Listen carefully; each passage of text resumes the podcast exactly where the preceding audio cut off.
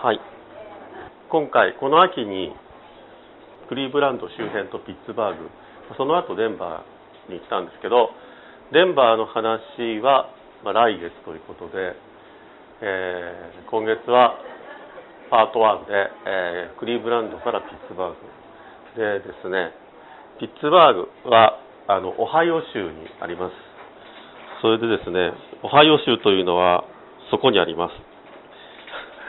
えー、これがオハイオ州でこの北はですねあのエリーコ。これにデトロイトあってここはもうあのカナダですね。でこちらがペンシルバニアであ一応このグリーンで色がついてるところが ちょっとここはちょっとここら辺いい加減なところがあるんですけどグリーンでついてるところがあの僕がビールを飲むためだけの理由で、えー、行った州。でここに載ってない州が2つほどありますがどこか分かりますか？ハワイとアラスカ。そうです。でアラスカは行ってないんですがハワイは行きました。でこれちょっとあのメリーランド州がどこか分かんなくなっちゃうんでメリーランド州は行ってません。ここにごそっと抜けてるのはこれはですね、えーと、ウエストバージニア州は行ってないです。ものすごくブルワリーが少ないです。あとですね、えコネチカットとあロードアイランドあってこれニューヨークがドーンと抜けております。でこちらですね。西海岸はあのとりあえず全制覇3つしかありませんが全制覇で中央部はコロラドとあのワイオミンですね。でクリーブランドはそのエリー湖のに面したところにありましてですね。あの、まあ、湖が見えるようなところ。でピッツバーグっていうのは、まあ、ここら辺にあります。でペンシルバニアは今回行ったの2回目で前回はですねここら辺にありますあのフィラデルフィア。フィラデルフィアが一番、えー、東端にありまして、えー、ピッツバーグは一番西端に西西端ということで、まあ、ほぼ西端にあります。オハイオ州クリーブランドはですねエリー湖の南でその北はカナダであの、えー、北海岸と呼ばれることがそうです要するに東海岸西海岸に対して北海岸。でエジソンが生まれた州だそうで、えー、有名なのはロックフェラー財団があります。あロックフェラーさんは生まれたのはニューヨークだそうなんですが、えー、育って会社スタンダードオイルという会社を設立して石油王となったのはこのオハイオ州。で、えー、クリーブランドになんかロックフェラー財団があるそうです。大リーグはあのインディアンズで、えー、ずっとあのこう優勝を今年はですねやたらめったら争っていたチームですね。あのクリーブランド・インディアンズという昔 B 級映画メジャーリーグという B 級映画があってあの石橋貴明さんが入団してたチームですね。そ れで、えー、フットボールはブラウンズクリーブランド・ブラウンズというのがあるそうです。でバスケットボールはクリーブランド・キャバリアーズというのがあるそうです。それから AHL っていうなんかあのホッケーリーグで要するにあの NHL のマイナーなリーグ一つだけマイナーなリーグらしいんですが、えー、それでサンノゼ・シャークスのマイナーなマイナーで、えーと、バロンスというのがあるそうです。クリーブランド管弦楽団というのは非常になんか有名なところで、えーとね、ボストンとかロンドンとかえー、ボストン管弦楽団とかロンドン管弦楽団とかそういうのに並ぶなんかすごいところらしいです。かクリーブランド美術館これはあの本当は何ていうのかとか知りませんけど日本語にするとクリーブランド美術館はあ全米一の東洋美術館。でもあの昔あのボストン美術館って日本でよく言うじゃないですか。あれボストン美術館ってボストンに行ってボストン美術館っても全く通じませんからね。あ勝手に日本人がつけた名前です。あれは、えっと、MFA ってミュージアム・ファイン・アートって言ってボストンのボの字もついてないんです。な ので日本人が向こう行ってボストン美術館どこだって言っても誰一人わからないです。これも怪しいです。それから、えーと、ロックの殿堂というのはこれはまたちょっと後で写真が出てきます。あそれでですね。今回はビデオが壊れてしまったので動画ではありませんのでスライドになります。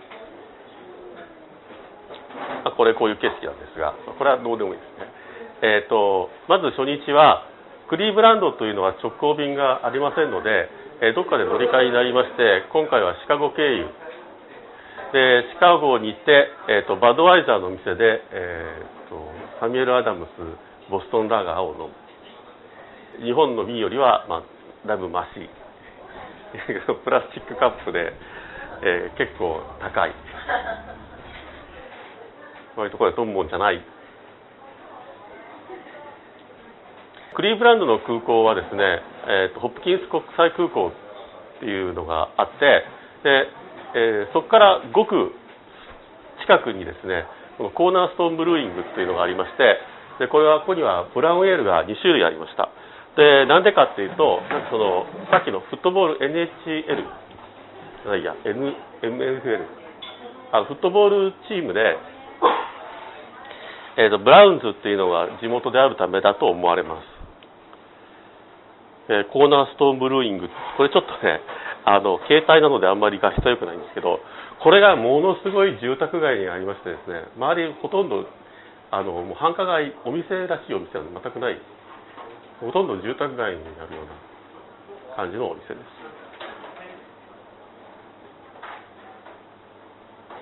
これもちょっとブレておきますが設備がなんか店の奥に行くとちょっと窓があってそこから覗くと設備が見えます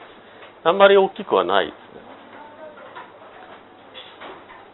で、そこから移動して、さらにもうちょっと行くと、ストロングスビルっていうところに、ブルーケトルっていうお店があります。で、ここはその、リングネックっていうブランドでビールを作ってるところで、で、確かリングネックの醸造所自体はちょっと別のところにあるんですね。で、この店は単純にレストランでタップがたくさんあって、ほとんどマイクロブルーでしかも店の奥にボップがありますでこれがブルーケトルというお店ででこのブルーケトルはですねあのここに下に書いてありますようにリブバーベキュービアって感じでなんかバーベキューが一応売りになってるお店ですごい混んでたんですよ。ですごい混んでこのタップハウタップルームスモークハウスって書いてありますけど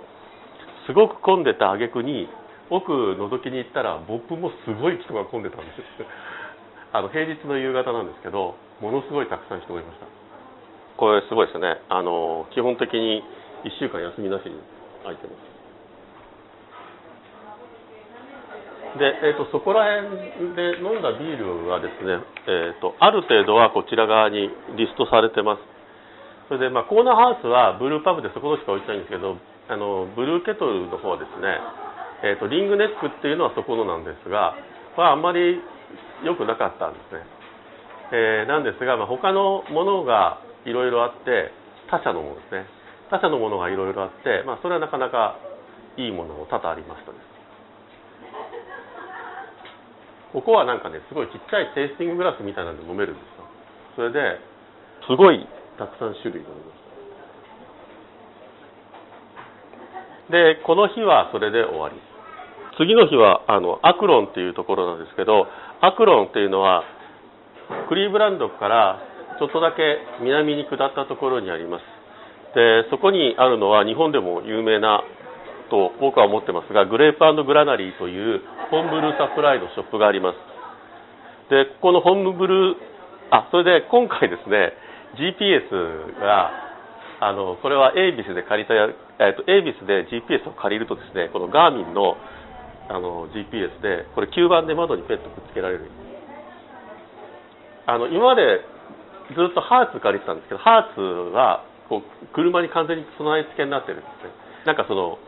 DVD だかハードディスクか知りませんけどそのボックスが車内の別のところに設置されてるので簡単に動かせないんですけどこいつあのもう多分普通にその中に相当量とデータが入ってて USB とかでダウンロードできてしかも Bluetooth であの携帯のあのハンズフリーフォンにもなってっていうなんか何でもできるやつ。なんか MP3 の音も出るみたいな。デンバーで見たら400ドル弱ぐらいで売ってる。これそれ買えばいいじゃんかとかもうちょっと思ったんですけどこれあのシガーソケットからつなぐとその電源と、まあ、ある程度は充電器で充電します。なのでハーツの場合はですね GPS がついてる車っていうのがあの選ぼうとするとこれは GPS がついてる車がありませんっていうのがあるんですけど鉛筆の場合はどどれでも OK なんです吸盤でくっつけるだけなんで。す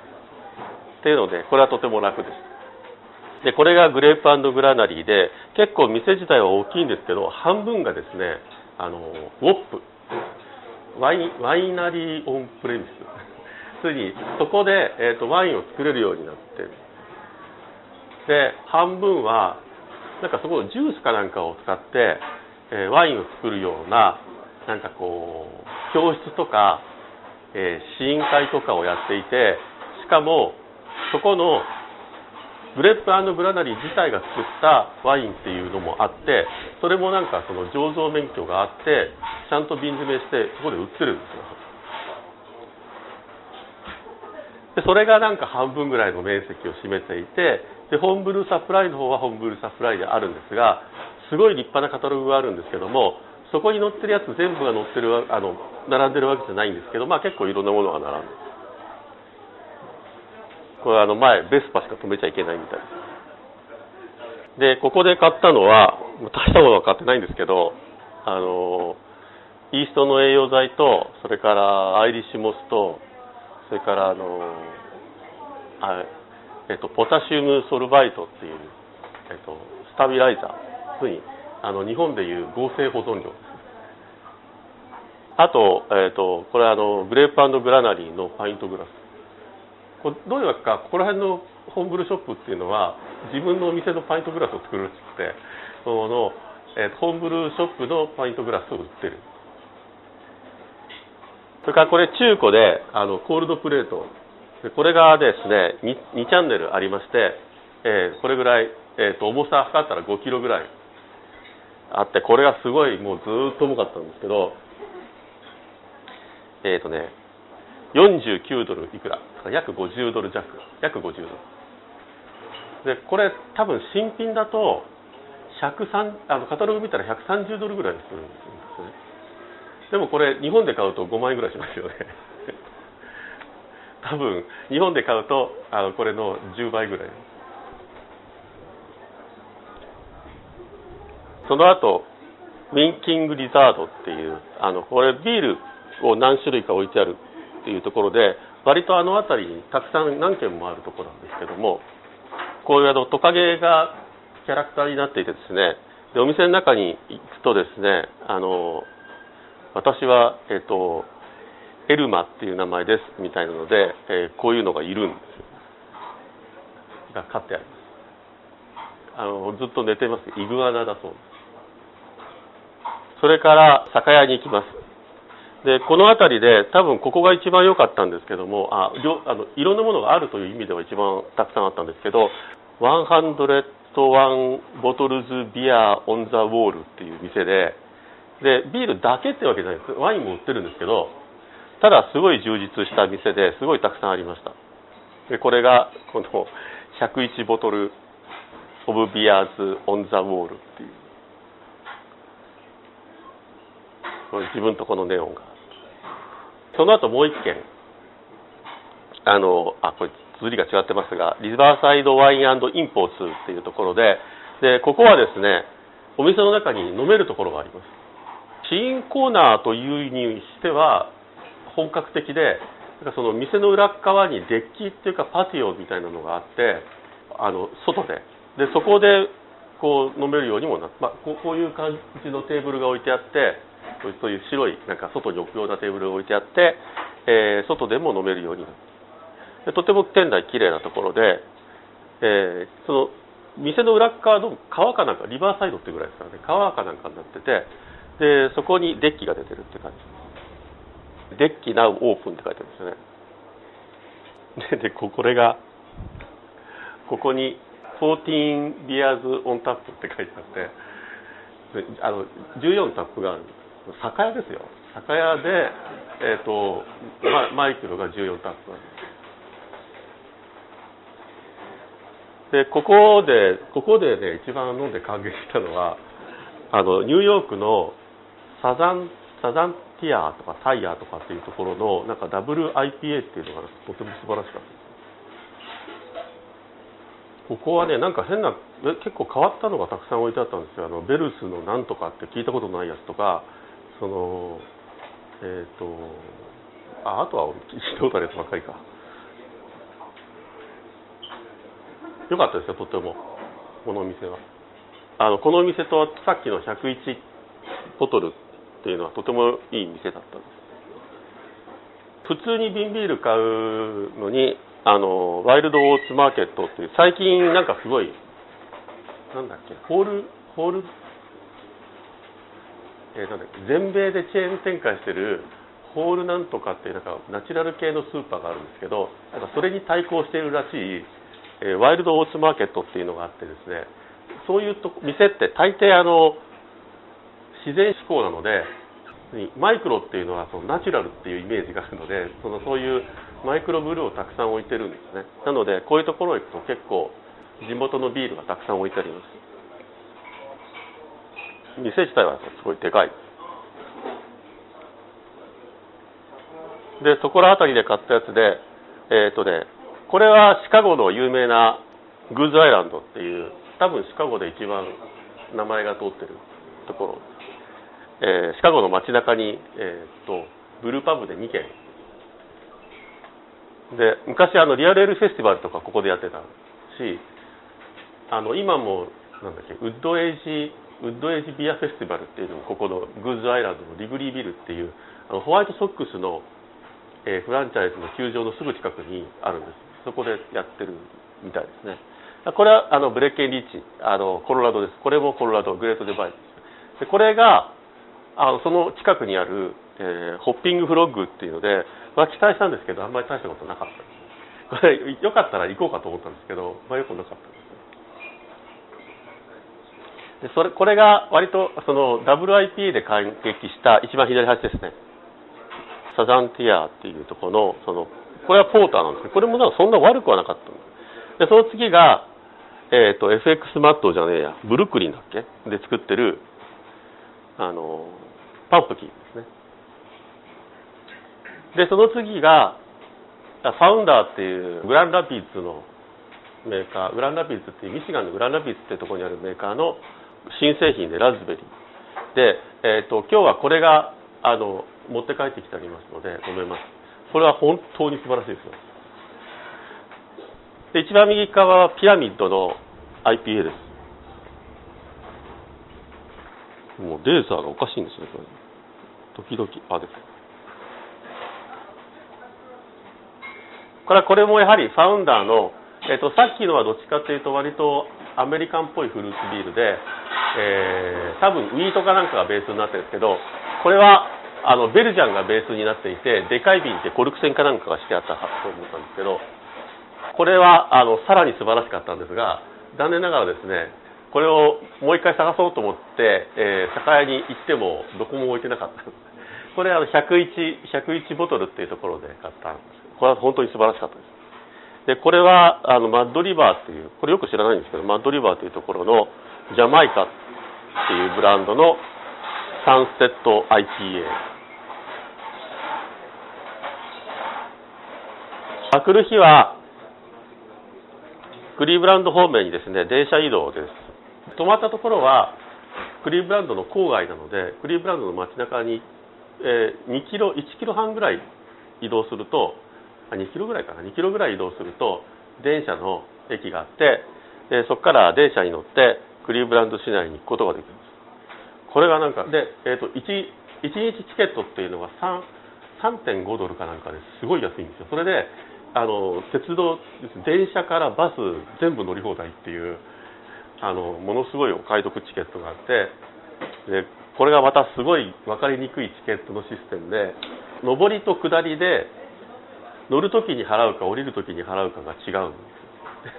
ででかい駅になるとでかい駅っていうのはこういうこれがクリーブランドの,、ね、の一番の乗り換え駅になってるところで一番でかい駅なんですけどここだとあの車の要するに車両のところでお金払うんじゃなくて改札があるんですよ。で普通のこういうところはもう一切改札なしです。あのバスみたいなもので乗るところか降りるときにこういうボックスがあってそこに現金入れるかパスをこう磁気パスを通すかなんか。でお金払わないで乗ってでそのままここまで来てここで乗り換えるんですけどでここで自動販売機でチケットを買ってそれで出ればいいっていう。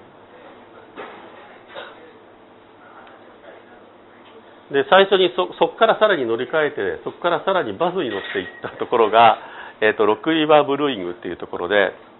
違うなロッキーリバーブルーイングか。ロッキーリバーブルーイングはですねこういうなんかとても可愛い建物がついてまして道に面してこれがあるんですよ。こういう建物が。ただどう考えたってあそこから入ると思うじゃないですか。でもそこからパッと開けて入ったらすごい店のなんかすごい全然中途半端なところなんです。本来の入り口は別のところにある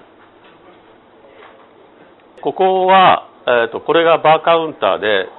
向こう側にファーメンターとかブライトビアがちょっと見えててこういろんな賞を取りましたよみたいなこれはなんかリアルエルフェスティバルで取りましたよとか GABF で取りましたよとかこういうのが結構あちこちに垂れ下がっててでビールもそんな悪くはなかったですね。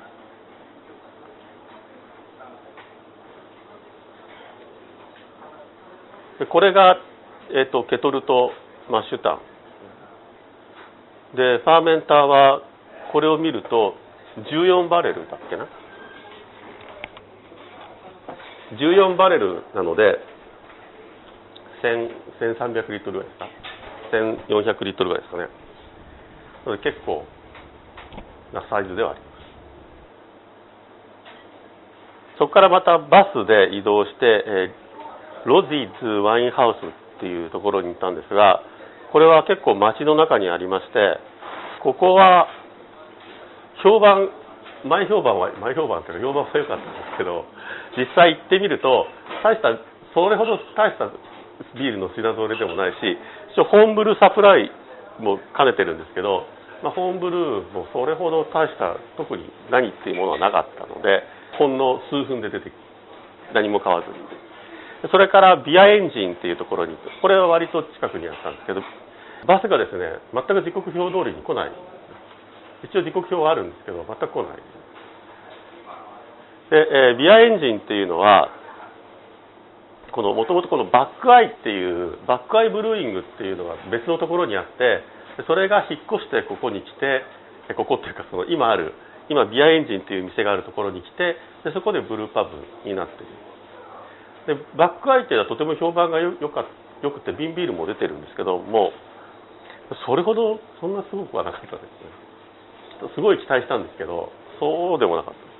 たただここもですねすごいタップがたくさんある店で他社のタップがすごいたくさんある店なんですよ。なのでこれはなかなかあの楽しい店だったんです。でこれはあのぐるーっとこう U の字にカウンターが回っててでその奥にあのこのタップがあるっていう。でこれはあの自分とこのビール瓶の底を切ってですね、えーと、ランプにしてした電球が電灯がこう装備されててこれなかなか素晴らしいアイデアですね。それからクリーブランドのかなり街中に近いところになるんですけどグレートレイクスっていうのがこの辺りでは最も大手ででこれはあの電車の駅です。えオハイオシティって言ってさっきのあの広い構内があった乗り換え口の1つか2つしか離れてないかなり大きなところです。かなり都会です。でグレートレイクスっていうところに行ったんですがちょうどあのインディアンズが優勝がかかるような試合をやっていてですねもう店内すごい大変に混んでいて入れたんですけどもうなんかえっ、ー、と何 T シャツとかを物色する余裕は一切なかった。でこれはあの送迎バスがあってなんかホームページを見るとこれでその 野球場とか往復してくれるらしい。でそこからあのちょっとウォーターフロントにちょっとあの湖を見に行こうということで電車に乗ったらですねほとんど人が乗ってなくてですね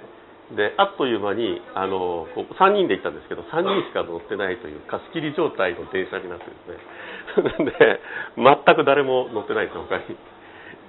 でそれでこれがエリーコです。暗くてよく分かりませんがエリー湖です。で対岸はカナダです。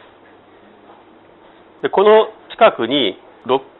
クンロールの殿堂っていう,、えっと、いう建物があってでこの縦看板によると、えー、ロックンロールという言葉はあのここで生まれたらしい。クリーブランドの DJ が使い始めたのが最初だとかっていう。こうロックの殿堂という建物はこれなんですがライブとかなんかやってたみたいで結構お客さん夕方結構お客さんが入ってたんですけどただ横を通っただけで実際中は全然覗いてもいないんですけどこのここにたくさんギターが立ってるんですよ。オブジェとして。これあの人間の背の高さとあんまり変わらないぐらいですから相当巨大なギターなんですけど。なんかフットボールの殿堂っていうのもあるらしいですね。ここのクリーブランド。で10月6日はピッツバーグへ移動するんですが、えーと、ピッツバーグに行く前にてかピッツバーグは隣の州、えー、ペンシルバニア州なのでオハイオ州内で、えーと、酒屋に寄ります。で酒屋に寄るんですがあのなんでかっていうとペンシルバニアって普通の酒屋だとケースでしかビールを売ってないんですね。なんかそういう法律でシックスパックでビールは売れないらしい。州をまたぐ前にオハイオ州内の酒屋で良さそうなところを見つけて行ったのがこのヴィンテージエステートワインビアというところでここまあまああったんですがここも試飲コーナーがあってこれが試飲コーナー。です試飲コーナーがなんとあのこう、えーと、フォートコリーンズフォートコリンズブルーイングのチョコレートスタウトとですねそれからファウンダーのブレックファーストスタウトこれ今日持ってきてるんで思います。それからストゥールの、えーと、これはなんかなんだっけな。なんかとストーンの、えーと、アニバサリーとそれからこうベルジャンとそれからこれはあのドッグフィッシュヘッドのパンプキンの6タップが酒屋に置いてあるんですよ。試飲コーナーえっ、ー、とストゥットは WIP ですね。大体これぐらいの値段で。ドッグフィッシュヘッドのパンプキンだとあ3ドル50でハッピーアワーが、えー、月曜から土曜までの 3時から6時。もうあの昼間はほとんどずっと。けど、まあ、そこで、えー、に行くと大体3ドルから4ドルぐらいで飲める度数の高いやつはあのちょっとしか入ってませんけど、まあ、16オンスから12オンスは普通に普通の量ですね。これがですねピッツバーグです。ピッツバーグはフィラデルフィアに次ぐペンシルバニア第2の大都市で、えー、カーネギーのあの鉄鋼の町としてかつてはとても有名だったところです。でカーネギーメロン大学ピッツバーグ大学というのがとても有名な、えー、大学を抱えておりまして、えー、最近は住みたい町トップランキングに入るそうで姉妹土地は埼玉。NFL はスティーラーズっていうのがいます。やっぱ鉄の町なので、えーと、スティーラーズという名前の。ホッケーはペンギンズ。それから野球はパイレーツ。これ桑田がいるところですよね。いたところか。で着く前にですね、え、ホテルに行く途中にホテルの近くにあるホームブルーショップに行ってですね。でこれがあのこのこのえっ、ー、となんだっけな。サウスヒルブルーイングサプライズ。ここはなぜか知らないけどグラスがすごいたくさん置いてあるしかも結構安く。それでここで買ったのはあのシャンクを買って、えー、あこれは さっきのコールドプレートで、えー、2タップのジョッキーボックスを作るためにあのこれジョッキーボックスに挿してこっち側タップつけるやつですね。これもあの日本で買うとバカみたいに高いんですけどアメリカで買うとバカみたいに安いんです。あのナットとタケノコも一緒です。ここにもホームブルーショップ自分のパイントグラスがあります。多分だからここら辺のはなんか普通なんですねきっと。あの自分ホームブルーショップが自分とこのパイントグラス作るっていう。だこれはあの潰れた、えーと、バート・グランツ。潰れる前は最古のブルーファムだった。ところなんですがまあこれはもう買えないだろうというので一応買っておりそれからその日のうちに行ったのはペンシルバニアブルーイングというところでこれあの古そうに一見建物がとても古そうに見えるんですが、まあ、多分古いんですけど創業は1986年でもそんなに古くはないんですけどマイクロ的にはとても古いです。マイクロは80年代、まあ、まあ、これぐらいは普通かもしれない80年代後半から90年代に一大ブームが起こるので、まあ、ブームの走りあたりに創業を開始したところです。でこれが建物でレンガ造りでとても古そうなところでして、えー、プンブルワリここの中を入っていくとあのこっち側がレストランになってますね。で、えーと、レストランの入り口があります。でどうもこれは昔違うブルワリーだったらしくてなんとかかんとかブルーイングカンパニーっていう名前が建物に刻まれたまま残ってまして多分前は違う醸造所だったやつを今のペンシルバニアブルーイングが買ってやってるんではないかと思われます。こんな感じちょっとあれですよねヨーロッパ風っていうかドイツ風っていうかアメリカっぽくない看板がこういうふうに置いてありまして「何です」っていうのがちゃんと書いてあるいうグラス。あの普通営業で自分のところで販売するようなパイントグラスを使うっていうのは結構珍しいケースで、えー、これはピルスナーこれはドゥンケルかなんかだったんですけどまあ多分なくて、えー、ピルスナーのグラスで出てきて食べ物も全部あのドイツ系の食べ物が多かった記憶があります。でこれが店の中から見える設備で見た感じはかなりでかい。かなりでかくて確かこれ瓶ビールもちゃんと作って売ってるはずなんですけども面白いのはこれパイプが全部ですねあのもう固定というか普通はですね普通はあのホースでもってこっち側からこっちこっち側からこっちっていうのをこうやってあのつなぎ替えるんですがつなぎ替えてそのパッチボードみたいなやつでこっち側からこっちっていうのをやり替えるためのボードがあるんですけどこれも全部最初から作りつけてあってバルブをどこを開いてどこを閉じるかによってどこからどこに行くっていうのが全部決まるみたいですでこれのいいところは面倒くさくないのと、まあ、ホースがずっと開かないので、えー、多分あの衛生的にも有利なんだとは思うんですけどただ一旦何か繁殖しちゃうとこれを取り替えるのはものすごい大変だろうっていう気がするんです。これはなかなか綺麗ですね。これがあのそのペンシルバニアブルワリーの、えー、車があの駐車場に止まっていたんですがこれはあの見るべきところはですねナンバープレート。でこのちょうど向かい側にピッツバーグにはとても有名な食品会社の工場がありましてですねハインツの工場があります。でもちろんあのピッツバーグペンシルバニアブルーイングのレストランで置いてあったケチャップもあビネガーもあったかもしれないけど、まあ、とにかく全部ハインツのものが置いて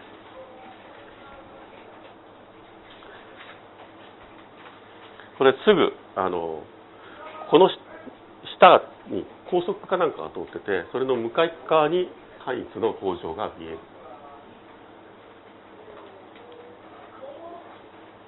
あくる日は、えっと、ピッツバーグの市内に行きます。行くとですねあの同じような格好をした人たちがすごいたくさん歩いていて、えっと、スティーラーズの試合があったんですね。この日は日曜日でスティーラーズの試合があってでものすごい大勢の人間があのスティーラーズのユニフォームを着て歩いてました。これがですねこれがケーブルカーなんですよ。なんとかっていう名前忘れましたけどあの昔その鉄鋼の町だった頃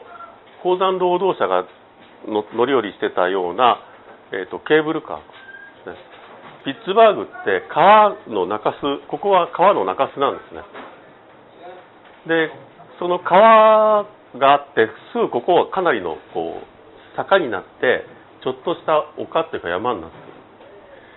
この下から乗って上の展望台見て上っつっても普通にあれなんですよ。普通の街なんですけど。からまあ降りていこうと思って GPS でこのこうどこそこってピッてやって行ったらなんと上に連れてかれたんですよ。普通下でしょ。展望台からついてわざわざ下に乗りに行く人はもういない。なのでしょうがないから下に行こうと思ったらすごい大変であちこち散々回って、えー着いたんですけど本当は実はこのもう1マイルほどこっち側にですねもう1本これがあるんですよ。で実は行きたかったのはそっちだったんですけど 後になって気づいてもう1本の方に。こんなこんなケーブルカー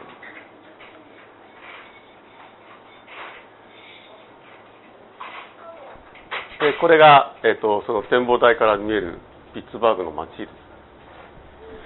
でこれはここら辺でもう終わっててここら辺にあのフットボールのスタジアムがあって大騒ぎ。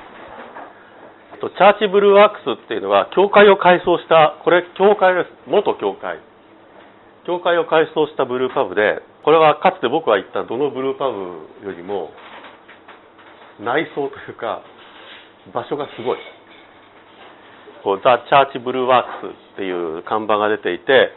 全く教会なんですよ中がまだ。それでこれはあの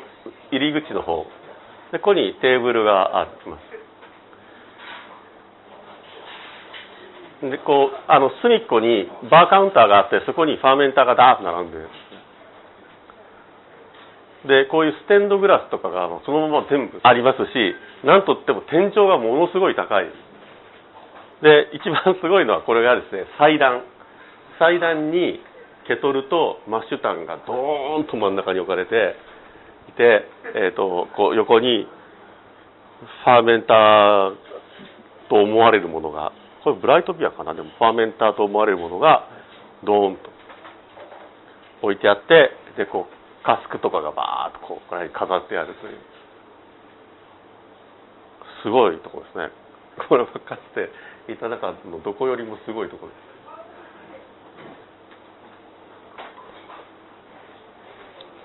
でこれテイスティングセットはなかなか可愛いグラスに出てきます。その日に行ったのは D's Six Packs and Dogs っていうところでビアパブなんですけど、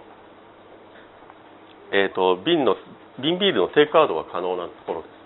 さっきも言いましたようにペンシルバニアでは普通の酒屋っていうのはビールがあのケースでしか買えないんですね。だから26 24本単位でしか買えないのでどうするかっていうとビアパブがあそれでその昔フィラデルフィアに行った時には全然分かんなかった知らなかったんですけどこっち側でちょっと調べて行ってみたらあのこういうところがあってこれビアパブなんですけど店内の一角にこういうところがあってこれビアパブなんですよ。酒屋じゃなくて。で、えーここのビールを取ってお金を払って飲むこともできるんですけどお持ち帰りすることができるんですよ。これすごい膨大な数。この看板にも出てるんですけど1000ビールストックがありますって書いてあるこれはもうあの普通に酒屋の倉庫みたいに全くあの冷えてはいないんですけども。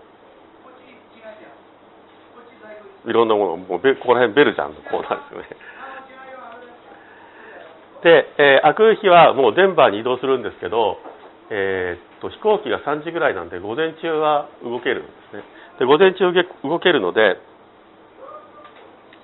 えー、ともう一軒あのボックタウンビアグリルっていうところがあって、えー空港の近くにあるパブなんですがここもビールのテイクアウトが可でここはリーチインの冷蔵庫がダーッと並んでてビールがバーッとこう並んでると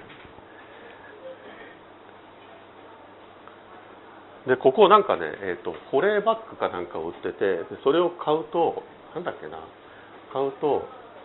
なんかそれをそれで買うとものすごい割引になるようななんかサービスもありましたよ。なんかビアガーデン。これ普通にビアパブなのでビアガーデンみたいなのがあってローグっていうのはここら辺でも買えるってことですよね。でこれがそこのビアパブのタップでこれも結構たくさんある。でここでここで飲んだ中であの非常に興味深かったのはピッツバーグの中にあってでブルワリーでブルーパブじゃなくてですねそれからあの土日は見学ができそうにないところでですねあのサウスエンドとかっていうところが違うなイーストエンドか。イーストエンドっていうところがあるんですね。イーストエンド、えーブルワリーっていうところがあってそのイーストエンドオールドヒッコリーっていうのがあってそこそれが結構良かったでずっとのあの飲みたかったけどそこのイーストエンドのものって飲めなかったんですよ。飲めなくて最後の最後ここでタップがあったんですけどもとっても良かったですよ。でこのグラスだけはホームブルーショップで買ったんですけど次回はコロラドとデンバーと GABF のレポートということで一応スライドは以上です。それでですねお土産が1個ありますあのさっきのチャーチブルーワークスの、えーと、こうテイスティングのグラスがありますはい欲しい人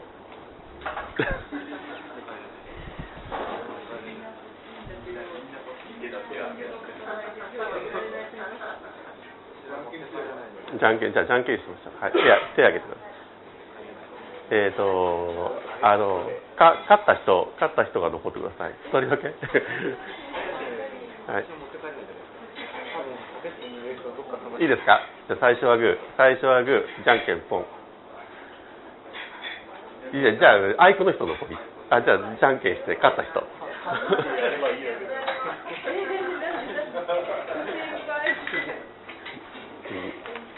じゃはい。もうボロボロな袋ですで、えっ、ー、と、ビールはですね、あのオハイオのビールでも、ペンシルバニアのビールでもないんですが、ミシガンのグランラピッツで、あの辺りでしか買えないですね。あの、ファウンダーズっていうところの非常に高価なラズベリーと、あまずラズベリーですね。はい。ブレックファーストスタウトはすごい高アルコール。